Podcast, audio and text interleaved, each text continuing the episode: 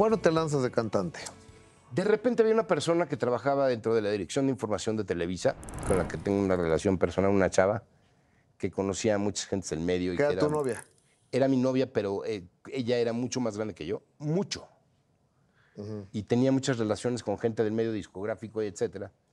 Y le propone a uno de sus cuates disqueros que por qué no me oye cantar. Entonces unos amigos míos me prestan una canción, les gustó de inmediato y de inmediato me firmaron en Polygram Discos Ok. en donde hice dos discos. El primero se llamó Date Música, el segundo Un Disparo Más. Este, y empiezo a dar giras por todo el país.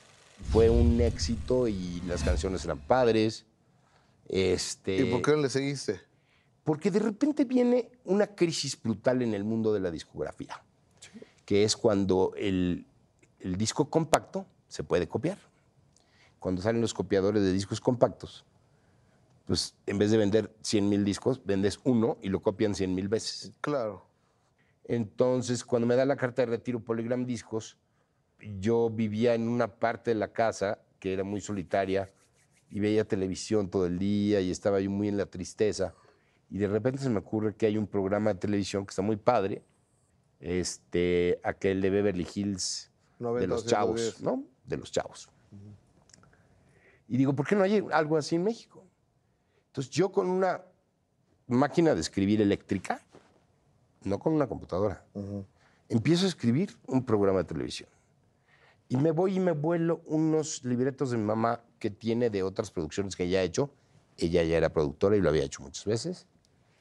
Y este, escribo dos capítulos de este programa serie con personajes con personalidades diferentes. No sé, me fijé muy bien lo que pasaba. ¿Y cómo se llama ese programa? Tres contra tres.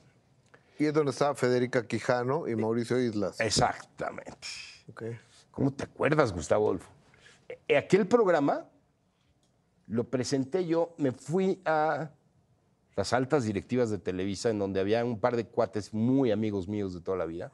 ¿Quién es? Este, José Bastón, en aquel momento era el, el jefe de programación de Cablevisión, y me dice... Y, y- Y llegó a ser presidente de Televisa, el señor él José fue Bastón. 25 años presidente de Televisa, pero eh, José, que adoro enormemente, me escucha para que yo, yo le dijera, bueno, pues estoy haciendo este programa, quiero que me enseñen, quiero aprender de qué se trata. Acababa yo de tomar unas clases de actuación con Sergio Jiménez y estaba yo muy calientito. El maestro Sergio Jiménez era lo más top que Exacto. había en la actuación. Entonces, en su primera generación estuve yo.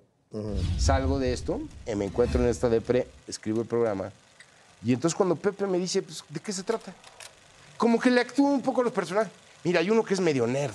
Y entonces este nerd todo el tiempo tiene una calculadora. Y entonces hay una súper cool y súper guapa. Se la vendí. Entonces de repente me dice Pepe, espérame aquí. Sale de su oficina, me entra a buscarme un hombre con un radio, con un traje negro, y me dice, ven que te están esperando en la oficina de alguien más. Entonces, me presenté en esta oficina de un jefe, jefe, jefe, jefecísimo, y entré y me dijo, ¿cómo, cómo estás, cocodrilo? "Pues, muy bien, ¿y tú? Dice, y si vas al aire en tres semanas, ¿qué necesitas? La- lo, que, lo que paseaba por mi mente era una de esas bolas del desierto de...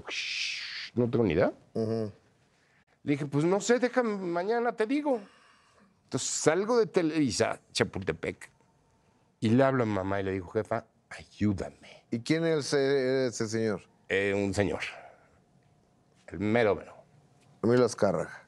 Y entonces él me da la oportunidad de hacer, quería hacer un taller de programas de comedia simples en cablevisión. Hicieron cinco programas y uno de los programas fue el mío y fue la primera vez que produje. Y entonces ya en la producción me di cuenta de una cosa rarísima.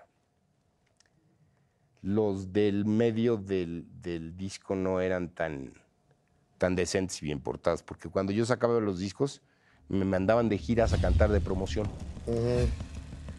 Y luego ya me enteré que, que- que, pues, de los ocho meses que fui de gira a cantar de promoción, pues dos fueron de promoción, los otros seis sí los cobraron, pero nunca me avisaron. No me digas. Y sea, entonces, este, pues era yo famosísimo, me iba de muy bien con mi disco, todo el mundo me reconocía, No tenía yo nada, no ganaba nada. De repente entro al mundo de la producción y pues mira, cada vez que yo producía, cada vez que yo iba a trabajar, regresaba con 10 pesitos. Y de repente empecé a tener un sueldo y dije, ah, chirrión, pues yo quiero ser cantante. Pero ¿sabes qué? Mientras voy cantante o no soy cantante, voy a seguirle dando por este lado porque, porque me pagan. Entonces empecé a producir en 1993.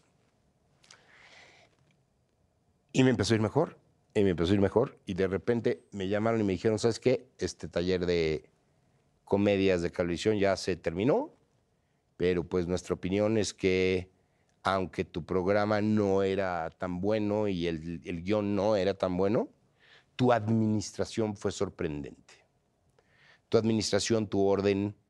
Entonces te vamos a dar seis programas de televisión para que los pongas en orden, porque hay unos cuads que los tienen hecho un relajo. ¿Ok? Y empecé a producir seis programas. Wow.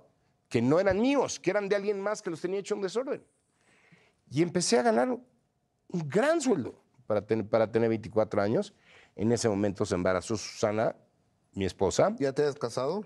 Ya me, este, no, no me había casado. Este, pero fue muy chistoso. Soy un, soy un suertudo, gracias Diosito. Una noche la invito a cenar y me siento enfrente de ella y le digo, tengo algo que decirte. Me dice ella, tengo algo que decirte. Le digo, yo primero. Y ella me dice, yo primero. No, yo primero. A ver, arráncate.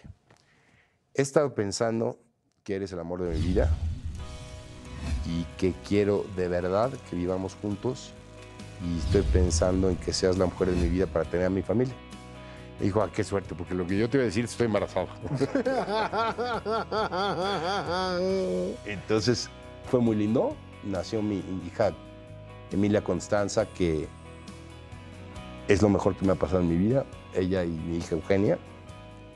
Y Tienes dos hijas. Ese es el primer momento que cambia mi destino. Es el momento que cambió tu destino. Ese es el primero, porque el destino cambia varias veces. Yo en mi caso, sorprendente. Y este, ser papá fue lo mejor de mi vida. ¿Qué edad tienen tus hijas? Tienen 29 y 25. Tienen ambas un sentido del humor agrio fantástico. Y, y, eh, Emilia es una gran actriz. Hago una pequeña pausa comercial. Coco, le venimos con un evento